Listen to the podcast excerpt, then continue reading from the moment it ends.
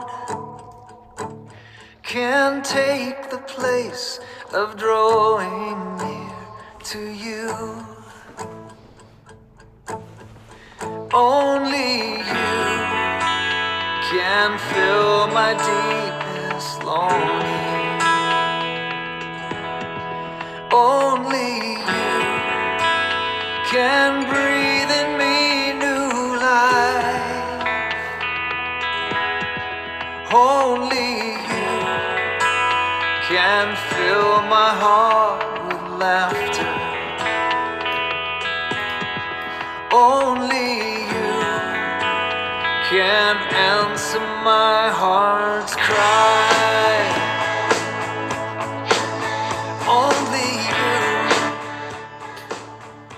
Hola, me alegra saludarles. De nuevo estamos haciendo aquí este podcast. Están escuchando ustedes la canción Only You, escrita por Andy Park. Una canción un salmo bellísimo en idioma inglés y en español traduce algo así como nadie más que tú Señor puede satisfacer este anhelo en mi corazón. Nada hago Señor puede tomar el lugar de acercarse a ti. Solo tú puedes llenar mi anhelo más profundo Solo tú puedes respirar mi nueva vida. Solo tú puedes llenar mi corazón de risa. Solo tú puedes responder al llanto de mi corazón.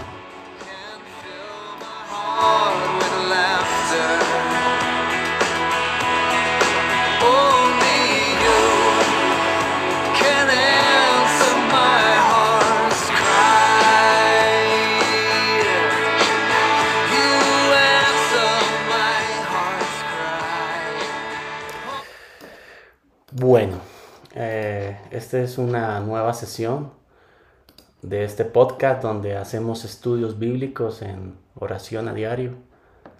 Muchas, muchas gracias por estar aquí eh, presentes. Gracias por escuchar. Y bueno, hoy quiero que hablemos de varios temas. Quiero que nos ubiquemos en sus Biblias y vamos a buscar eh, el Evangelio de Juan, capítulo 17, verso 14. He titulado esto como No eres del mundo, no eres del mundo. Esta fracción del el Evangelio de Juan dice así, yo les he dado tu palabra y el mundo los ha odiado porque no son del mundo como tampoco yo soy del mundo. Directamente nuestro Mesías, el Señor Jesús, está aquí mencionando esto. Esas son sus palabras. Juan lo que hace es literalmente abrir comillas y habla nuestro Dios en primera persona. Yo les he dado tu palabra y el mundo los ha odiado porque no son del mundo, como tampoco yo soy del mundo. Hoy es el 10 de julio del año 2022. ¿Cuánto ha pasado? ¿Cuánto desde que estas palabras fueron dadas? También fue una oración de nuestro Salvador. El evangelista, en el caso Juan, nos narra desde el capítulo 14 cómo el propio Señor daba las indicaciones a sus discípulos Esto pasó, y para que entiendan el contexto, momentos antes de su arresto, para ser posteriormente crucificado y resucitar para darnos acceso a la vida eterna. Este es pues el contexto, una reunión privada. Posiblemente todo esto se desarrolló en aquel aposento alto, el lugar de la última cena.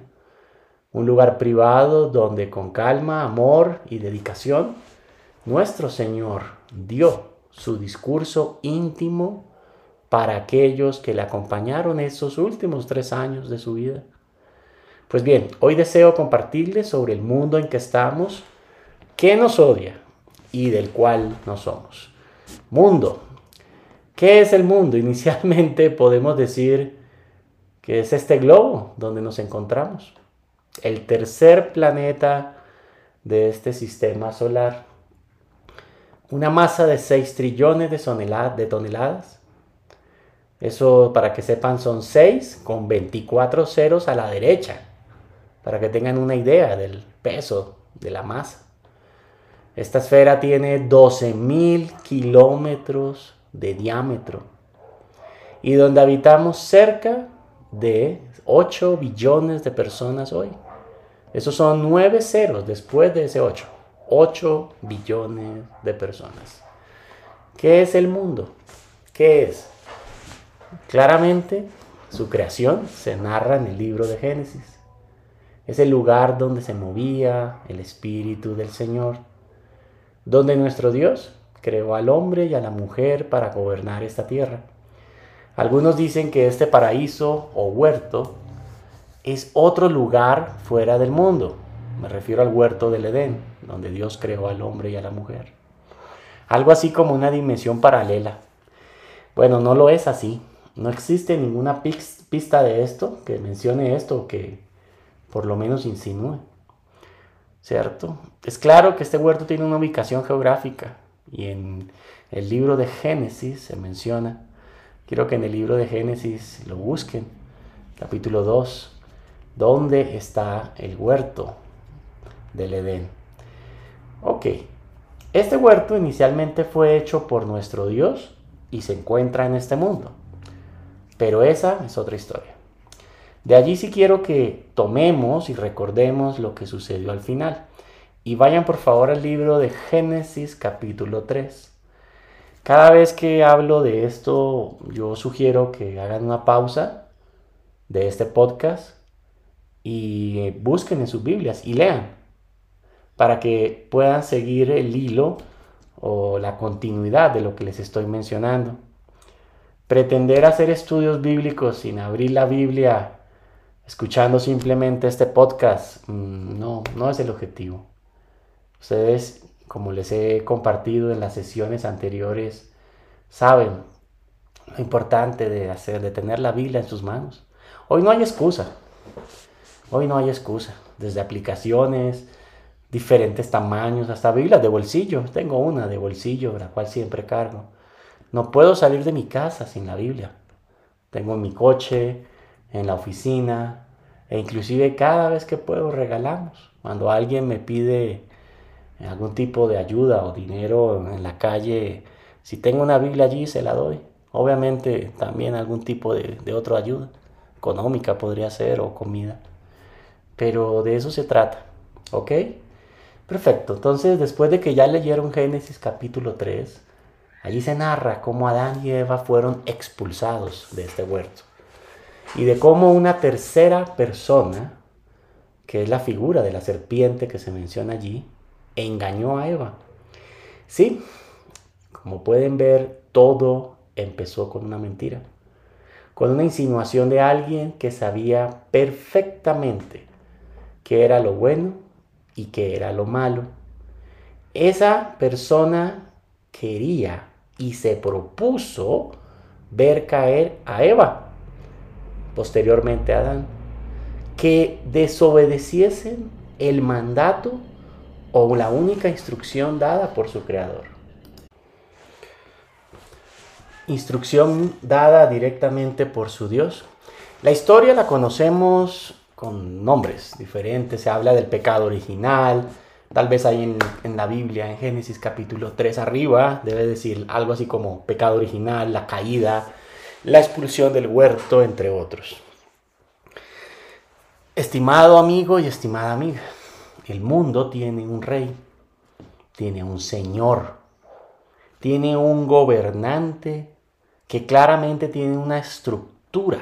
Es decir, hay un rey, quiere decir que hay personas que siguen a ese rey.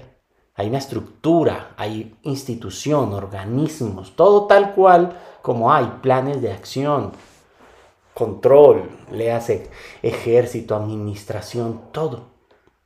El mundo tiene un rey. Quien lidera esto o ese rey tiene un nombre, ese nombre es Satanás, ¿sí? El diablo. La historia resumida de él es sencilla. Eh, la palabra nos enseña que fue el más bello de los ángeles y en su momento quiso ser semejante a su creador, a su Dios. Y en esta caída, revolución, esta figura y un tercio de los ángeles del cielo fueron expulsados y cayeron o fueron echados a dónde? En este mundo. Sí, el mismo mundo donde en este momento usted se encuentra. Es por esto que la serpiente estaba en el huerto. Ya estaba allí. Lo único que quería es que esta creación de Dios, el hombre y la mujer, sufrieran su mismo camino. El camino de la desobediencia para que fuesen expulsados. Él lo sabía perfectamente, pues ya tenía la experiencia. Y mi consejo en este momento es que vayan a capítulo 3, de nuevo en Génesis. Eh, Génesis capítulo 3, los versos de 3 al 5. Donde un mentiroso conscientemente se había propuesto que Eva cometiera esta falta. Falta que terminaría en la expulsión del jardín como consecuencia de lo que el mismo Dios en, y de nuevo vayan a Génesis capítulo 2, verso 17, como consecuencia de lo que el mismo Dios les había dicho allí. Dice así, pero del árbol del conocimiento, del bien y del mal, no comerás, porque el día que de él comas, ciertamente morirás. Nuestro Señor, eh, nuestro Mesías, en, el Evangelio de Mateo, capítulo 4, fue tentado por el diablo. Sí, por Satanás. En el verso 8 de ese capítulo 4, Satanás le muestra, ojo, le muestra a nuestro Señor todos los reinos del mundo y la gloria de ellos. Y se la ofreció a él en cambio o a cambio de su adoración. Es decir, que el Señor eh, le ofreciere eh, culto, eh, le ofreciese adoración, que reconociese que Satanás está por encima de él. Conocemos el desenlace. Nuestro Señor le respondió citando la misma, las mismas escrituras y se menciona en Deuteronomio capítulo 6, verso 13. Y el Señor le respondió a Satanás, al Señor tu Dios adorarás y a Él solo le servirás. Pero quiero que de aquí tomemos el contexto en que el diablo es dueño y señor del mundo, como consecuencia de la falta o falla de Adán y Eva, del pecado, de desobedecer. El paso a ser señor del, el, pasó a ser señor del mundo y hoy, hoy lo sigue gobernando. Hoy es el rey y señor de esta tierra. Ah, obviamente no los escucho, pero seguramente estarán pensando, wow, ¿qué pasó? Mire, muchas veces yo he escuchado a personas diciendo, ¿por qué Dios nos envía estos cataclismos? Frases como, ¿por qué Él permite que estas cosas pasen?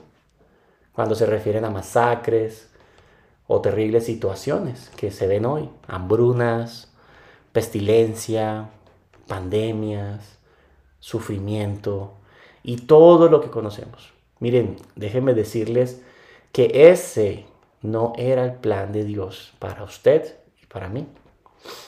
Sí, el plan era señorear la tierra, pero Adán y Eva fallaron. Y de allí todos nosotros, su descendencia, tendremos ese camino. Ese camino está escrito en Génesis capítulo 3, versos 16 al 19, y al final es separación de Dios. Desde allí nosotros, la descendencia de Adán y Eva, somos frágiles. Sufrimos dolores de parto, sudamos trabajando la tierra para poder comer de esta y moriremos finalmente. Y nuestros cuerpos serán desintegrados y mezclados de, en esa tierra, la misma tierra de donde fuimos creados. Pues bien, este mundo que habitamos, que nos odia, donde siempre estaremos en desventaja, y es por esto que sufrimos. Todos sufriremos en este mundo, en este cosmos, como originalmente fue escrita esta palabra mundo. En el original griego se escribe cosmos, y no me refiero a las estrellas, pero el griego lo define así. Acuérdense que la Biblia fue traducida o escrita, discúlpeme, originalmente en hebreo, de allí fue traducida al, hebreo, al griego y de allí traducida a muchos idiomas. Del griego, por ejemplo, fue llevada al latín y del latín a este idioma español.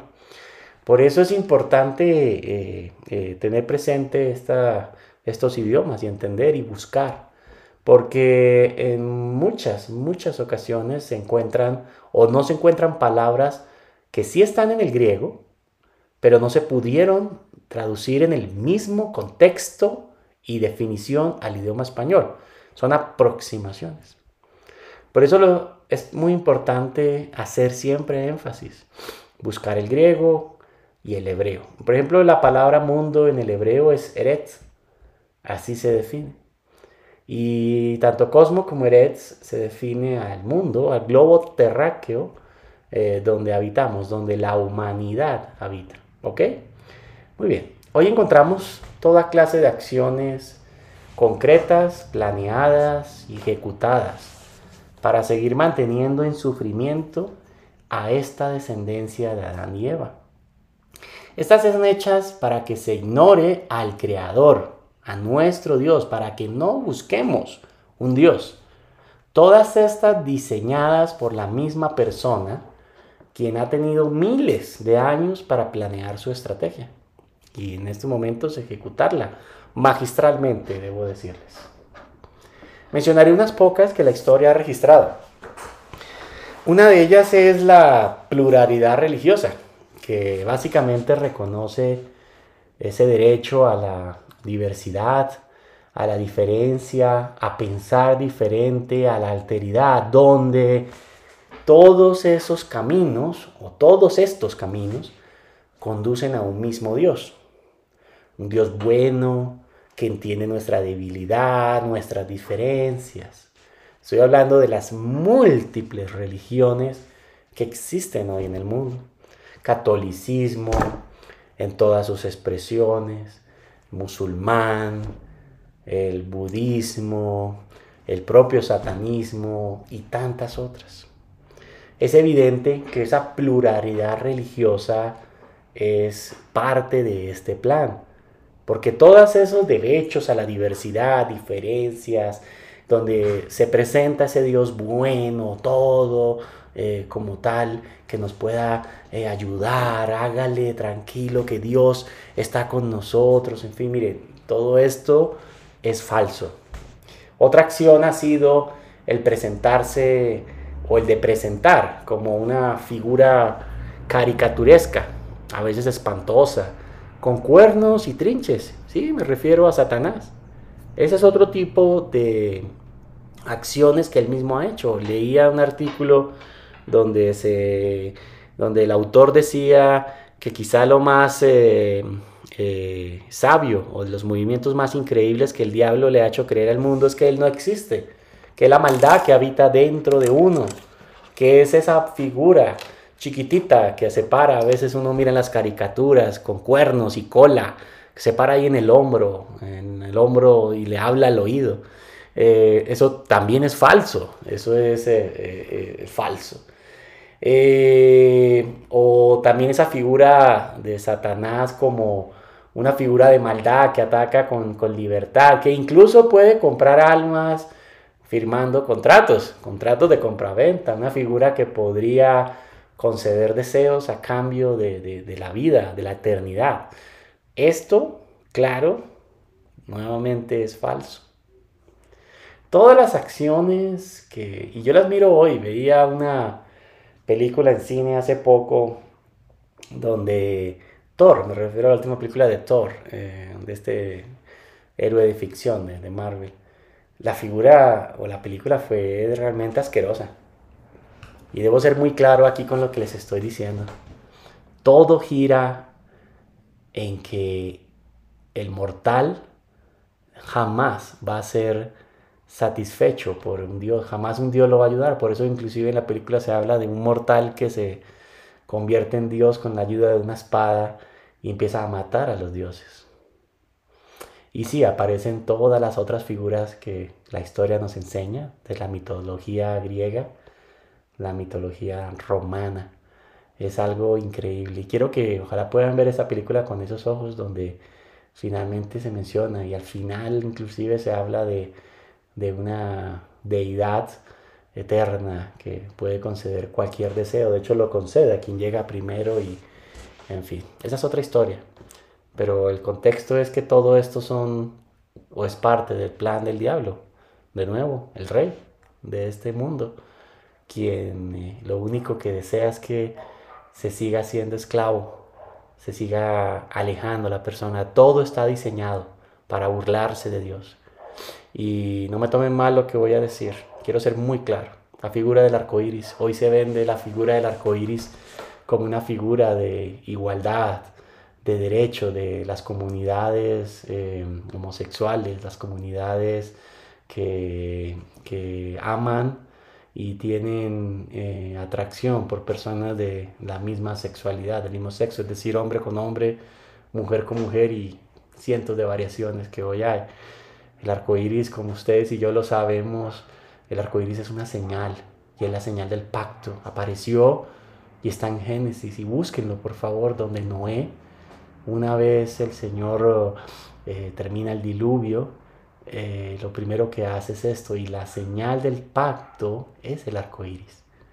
Entonces uno mira que, que todas las acciones que el mundo hace son para ir en contra del Señor. Recuerden que cuando nuestro Dios le promete a Abraham un nuevo pacto, que enmendaría esto que sucedió con Adán y Eva, un pacto eterno y perfecto. Seguramente hablaremos de esto en otra oportunidad. Recuerden que estamos hablando de un mundo que nos ha odiado, del cual no somos parte. Esa promesa, ese pacto, es lo que nuestro Señor se refiere cuando Él dice, porque no son del mundo. ¿Ok? El escritor de Hebreos, de una manera maravillosa, se refiere a esto en Hebreos capítulo 11, los versos 8 al 10.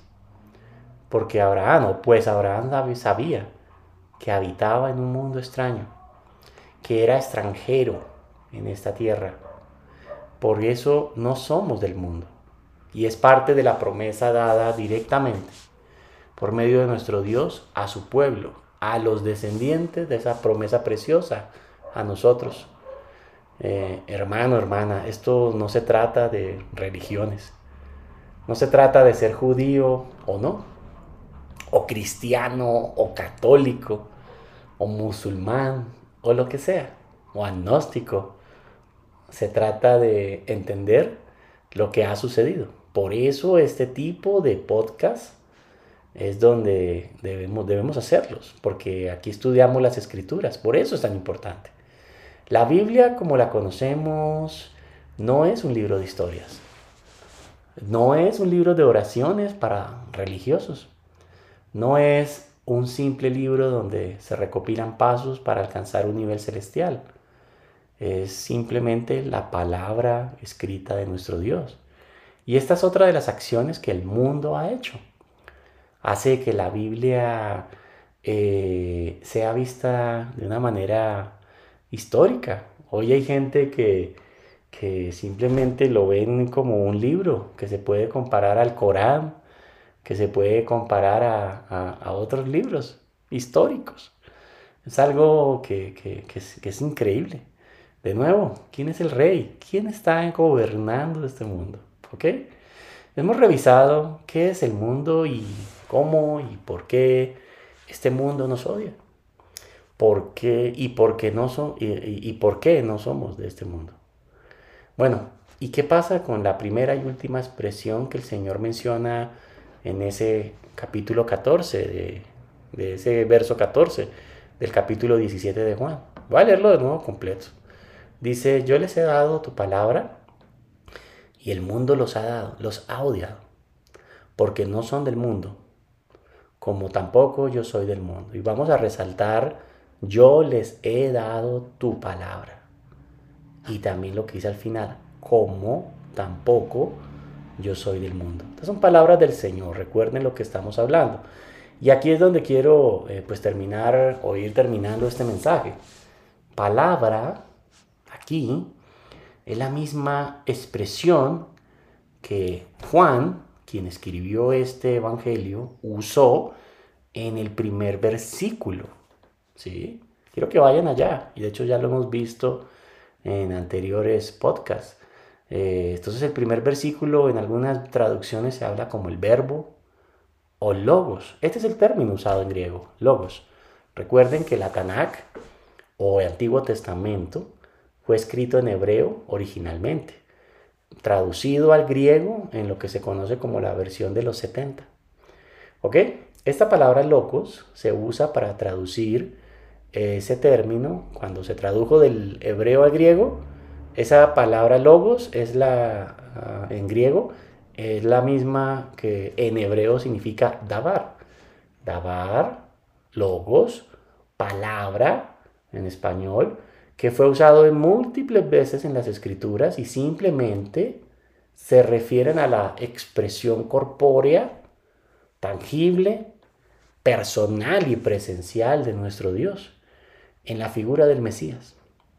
Mesías que ustedes y yo conocemos su nombre, Jesús de Nazaret, Yeshua, Jesús el Mesías. El mismo Señor se presenta a ellos, a los discípulos, como la palabra, el logos, el dabar de Dios.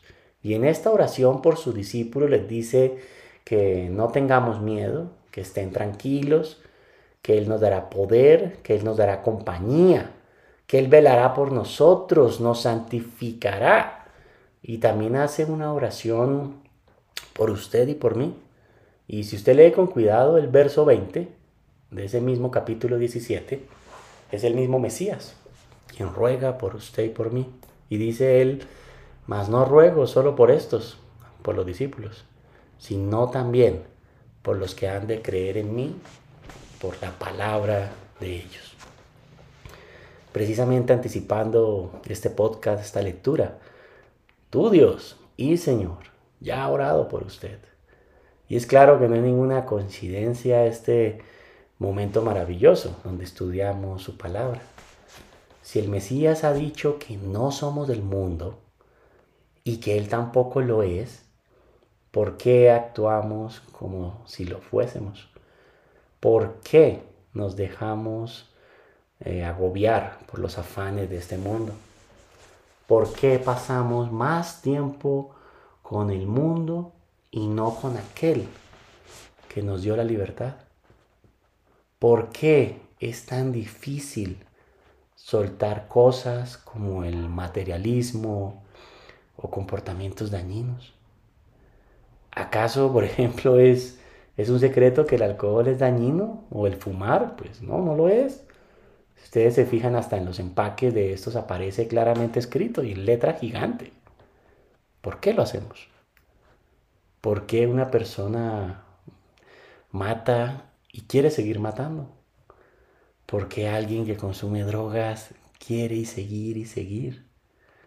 ¿Por qué alguien que está en un delito sexual, llámese fornicación o adulterio, quiere seguir y seguir y seguir? ¿Por qué? ¿Por qué es tan difícil? ¿Por qué buscamos y anhelamos hacer todo lo contrario a la voluntad y mandato de aquel que nos creó, de nuestro Dios. ¿Por qué iniciamos proyectos sin contar con su voluntad? He escuchado personas decir eh, eh, cosas como, no importa, Dios nos ayudará en el camino, arranquemos. Pero si ni siquiera le consultaste al inicio, ¿por qué Él tiene que ayudarte a la mitad? ¿Por qué? No es obligado.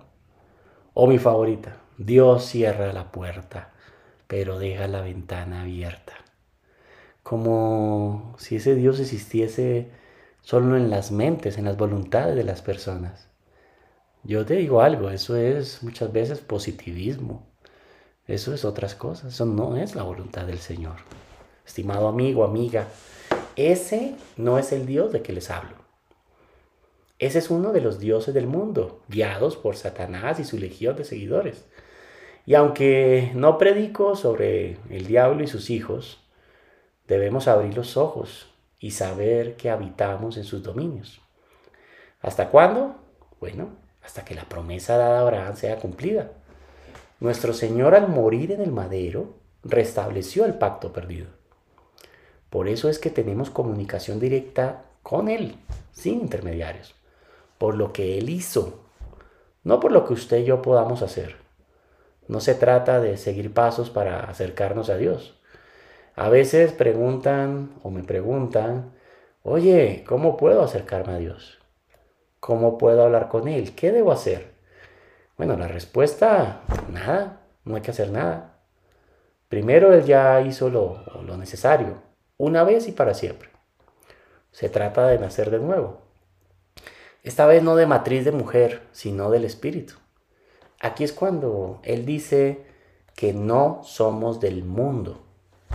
Y al nacer de nuevo, significa que nuestro anterior yo, ese que estaba en el mundo, pues ya no está no existe, ha muerto. Y que uno nuevo ha nacido. Por eso es que los nacidos de Él, en Él, no practican el pecado. Por eso no somos parte del mundo, no tenemos nada con esto. Amados, voy a leerles esto. Ahora somos hijos de Dios y aún no se ha manifestado lo que hemos de ser pero sabemos que cuando Él sea manifestado, seremos semejantes a Él, porque lo veremos tal como es. Y todo el que tiene esta esperanza en Él, se purifica a sí mismo, como Él es puro. Todo el que practica el pecado, también practica la infracción de la ley. Porque el pecado es infracción a la ley, y sabéis que Él fue manifestado para que cargara los pecados, aunque en Él no hay pecado. Se refiere al Señor. Todo el que permanece en Él no peca. Todo el que continúa pecando no lo ha visto ni lo ha conocido. Hijitos, nadie os engañe. El que practica la justicia es justo, como Él es justo. El que practica el pecado procede del diablo pues el diablo peca desde un principio. Para esto fue manifestado el Hijo de Dios, para que destruyeras las obras del diablo. Todo el que es nacido de Dios no practica el pecado, porque la simiente de Dios permanece en él y no puede pecar, pues es nacido de Dios. En esto son reconocidos los hijos de Dios y los hijos del diablo. Todo aquel que no practica la justicia no es de Dios, tampoco aquel que no ama a su hermano. Esto lo he tomado de la primera carta de Juan, capítulo 3, versos del 2 al 10. El mismo Juan que escribió el Evangelio que estamos estudiando, que lleva su nombre, el más cercano de los discípulos y quien conocía perfectamente quién era el Logos, el Dabar. Basta ya de, jugar a ser santo o a ser religioso. Nuestro Dios y Mesías, lejos de una religión, está muy lejos. Es el momento en que usted, amigo, amiga, pare pare. Imagínese los siguientes años de su vida viviendo de la misma manera, tratando de justificar una relación con un Dios en minúscula, basado en emociones, en pecar, empatar, volver a pecar y volver a empatar y así. Esto no tiene sentido. La eternidad, en cambio, sí. Mi invitación es simplemente a rendirse. Jamás usted va a ganar la batalla contra el mundo, jamás. Pero si toman su Biblia en un capítulo atrás, de donde estamos revisando, es decir, Juan capítulo 16, verso 33, ¿qué dice? ¿Qué dice? Dice, confiad, yo he vencido al mundo. Esa declaración es parte de la misma oración que estamos estudiando. Entonces, claramente es un camino de dos vías, con Él o sin Él. A o B, así de simple. Es el momento de clamar, es el momento de decir ya no más, deténgase y escuche ese llamado. Confíe en Él y Él hará.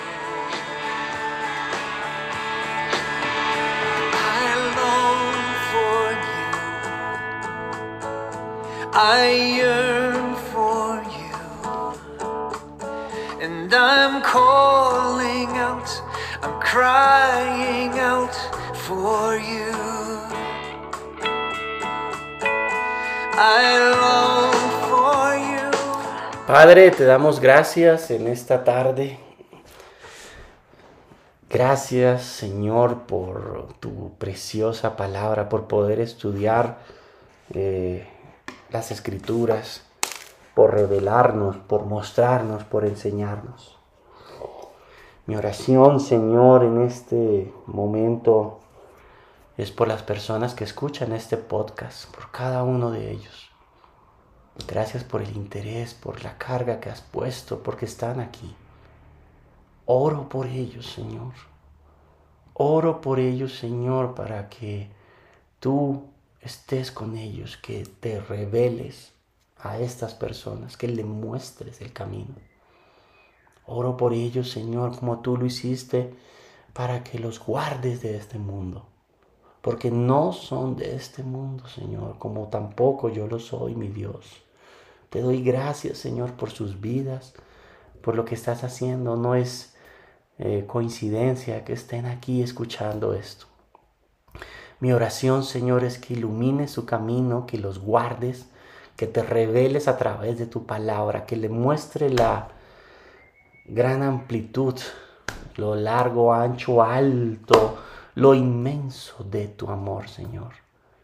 Te ruego, Señor, que toques sus vidas, que puedan ellos reconciliarte con, reconciliarse contigo que puedan ellos tener de nuevo esa comunión, Señor. Muéstrales, Padre, muéstrales, Señor. En tu nombre te lo ruego, Señor. Te ruego y te pido, Señor, por sus vidas. Guárdalos, Señor. Guárdalos, Señor, en el hueco de tu mano. Son lo más precioso que tienes, Señor, que ellos puedan ver, sentirse y entender que son eh, que son lo más precioso que tú tienes, la niña de sus ojos, Señor. Guárdale, Señor, guárdale, Señor, bendícele, Señor, y que sigan escuchando estos estudios, que sigan mostrando, que, sigan, que tú sigas mostrándoles, Señor, eh, cuán bondadoso, cuán misericordioso, Señor, y cuál es la razón verdadera de estar aunque somos del mundo, no, aunque vivimos en el mundo, no somos hoy parte de este mundo, Señor. Gracias por la libertad que está dando en tus vidas, en mi vida, Señor. Te alabo, te bendigo y te doy gracias, Señor. Y en tu nombre, en tu nombre, precioso Señor, he orado, dándote gracias, Dios de los cielos. Amén, amén. Gracias, Señor. Gracias a ustedes por participar en, en, esta, en este podcast. Eh, esperamos eh, vernos o escucharnos en la siguiente sesión. Eh, sigan escribiéndonos, recomendándonos temas, si tienen inquietudes, estaremos allí para ustedes. Que Dios los bendiga y los dejo con Andy Park. Gracias.